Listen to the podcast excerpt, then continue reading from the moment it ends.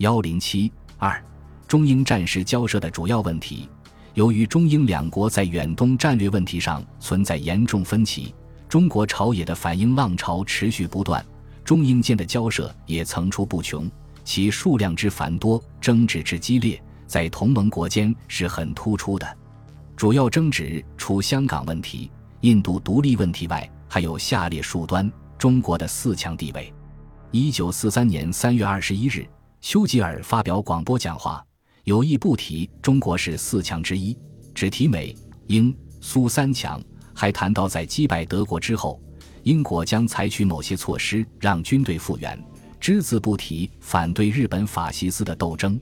在广播前，英方还故意安排中国驻伦敦军事代表团的成员去听演讲，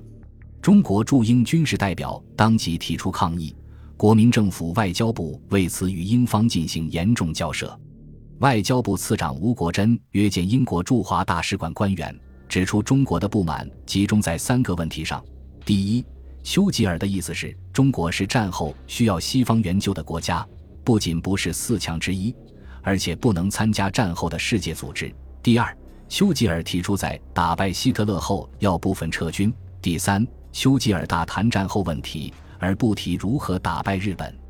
随后，中国报刊掀起了批判丘吉尔谈话的浪潮，最终迫使丘吉尔指示英外相艾登在马里兰州发表演讲时，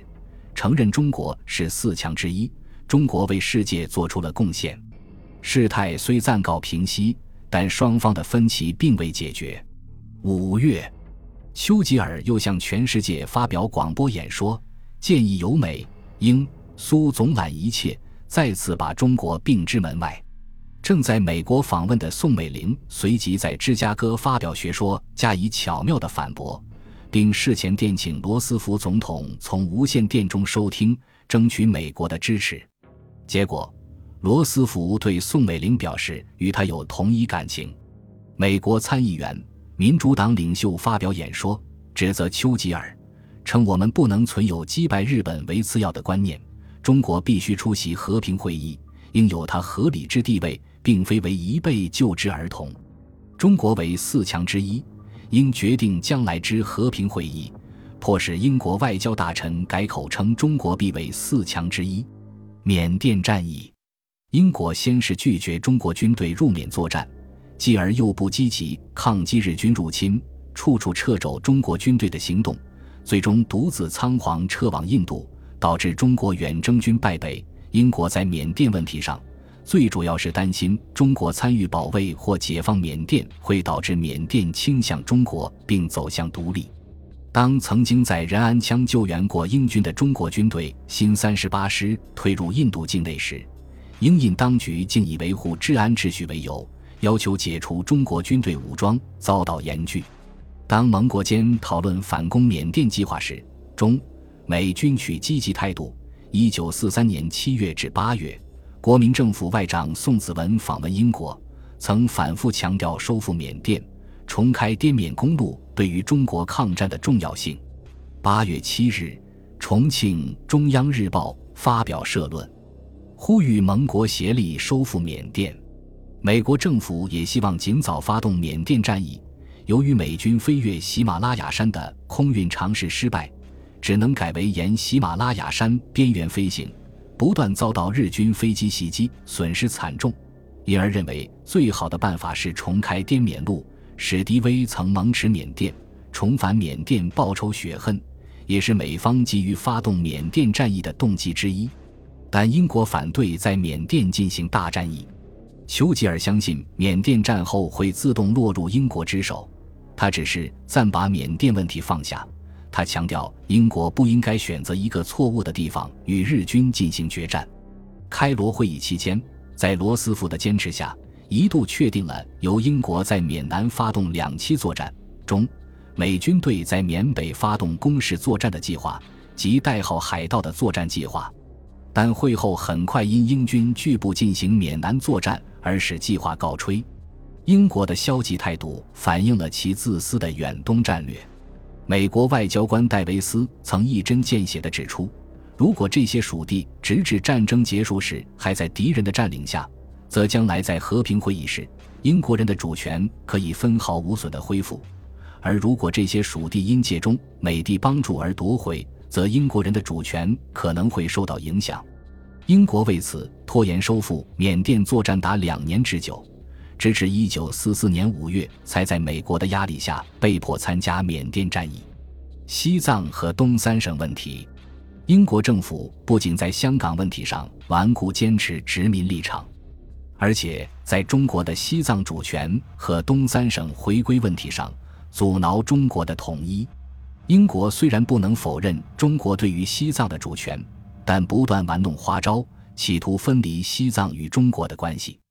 一九四三年五月，英国驻华大使薛穆到中国外交部，就中国军队在青海集结时提出质询，称此举使西藏当局深感不安。英国政府以为中国政府在中亚西亚有所举动不甚相宜，希望中国政府能表示无此事实，以便转告西藏当局，使其安心。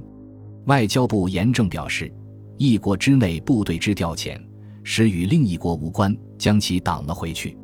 蒋介石为此批示：西藏为中国领土，我国内政绝不受任何国家询问。如其再提此事，应请其勿遭干预我国内政之嫌，以保全中英友谊。六月，英国外交部在一份题为《西藏的地位》的备忘录中认为，西藏的战略价值极其重要，是保卫印度的一个重要地区。为使印度免受俄国和中国的侵略，必须由英国控制西藏，把西藏从中国分离出去，建立一个西藏国作为印、苏、中三国之间的缓冲国。为此，英国一直反对中国在西藏行使管理权。一九四四年，国民政府将新疆地方军阀盛世才调任重庆农林部长，成功的实现了对于新疆的直接控制。接着。调兵进驻新疆和西藏邻近各省，大有改变西藏地方政府管理西藏现状的可能，引起英国政府的恐慌。当中国政府准备在西藏修筑一条公路，以便从印度运进战略物资时，英国立即认为这是中国政府决心用武力去统一西藏的象征。为此，英国驻华大使数次向中方提出抗议，反对中国在西藏修公路。也反对中国政府在西藏邻省驻兵，在英国的威胁下，国民政府放弃了在西藏修筑公路，也没有进一步采取措施统一西藏。开罗会议上，双方再次就西藏问题进行交涉和争执。中方表示，西藏本为中国领土之一部分，其与中国之关系纯属中国内政，切盼英国根本改变其过去对西藏所持之政策。比中英能彻底了解、增进邦交，英方则坚持视西藏问题为现实问题。中国前既允许西藏完全自治，则英方之立场自以此为出发点。中方要求英方放弃其不合理之政策，否则不免影响两国邦交。英方则坚持，如欲寻觅解决方案，当由中英双方同时重新考虑其所持之立场等。战后由中国收回东北。是中国人民进行伟大的抗日战争的最起码、最基本的要求。太平洋战争爆发后，国民政府多次声明战后要收回东北主权，并要求英国政府发表宣言支持中国的这一立场。但英国政府却不愿这样做，担心会引起连锁反应，危及他在香港等地的地位和利益。相反，英国处心积虑的意欲，造成东北是一个独立国家的印象。在英国出版的地图上，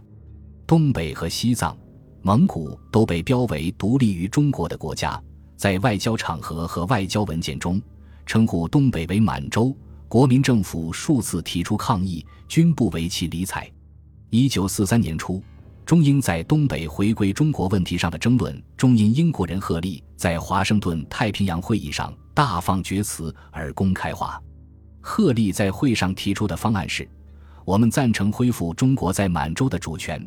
但由于满洲的工业的发展完全靠日本人，所以是否可以考虑战后在安排满洲前途时，一方面终止日本对满洲政治上的控制，另一方面让日本继续在那儿进行工业生产。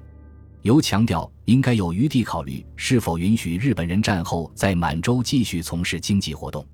此举引起了中国朝野的强烈反应，国民政府外交部向英国政府提出强烈抗议，中国舆论也纷纷谴责英国的阴谋，坚决要求战后东北回归中国。中国著名国际问题专家钱端升教授致书英国议会领袖斯塔福德克里普斯和英国著名政治家西塞尔，表达了中国人民坚决要求收回东北的意志和决心。指出鹤立事件使中国人民怀疑英国是否反对无条件将东北归回中国，要求英国政府发表公开宣言，支持战后将东北归还中国。虽然中国方面的抗议并未使英国官方改变立场，英国外交部坚持东北三省及台湾的前途必须留待战后和平会议来处理，但这一事件使中国朝野的强硬立场进一步公之于世。在国际社会留下了良好的印象，为日后开罗会议决定将东北和台湾、澎湖列岛归还中国打下了基础。战争贷款问题，一九四二年二月，当美国宣布对华提供五亿美元贷款之时，英国政府也宣布将给予中国五千万英镑贷款。在国民政府看来，英国政府既已宣布给予贷款，就应予以兑现。但英国方面则以此举为一种姿态，就像一幅字画拿来挂在墙上看着就行了。其用意是进行宣传和鼓舞中国人民的士气，并没有付款的打算。英国本身财政拮据，有赖美国帮助，也没有兑现贷款的实际能力。消息传出，引起中方强烈不满，认为这是英国又一次背信弃义的行动。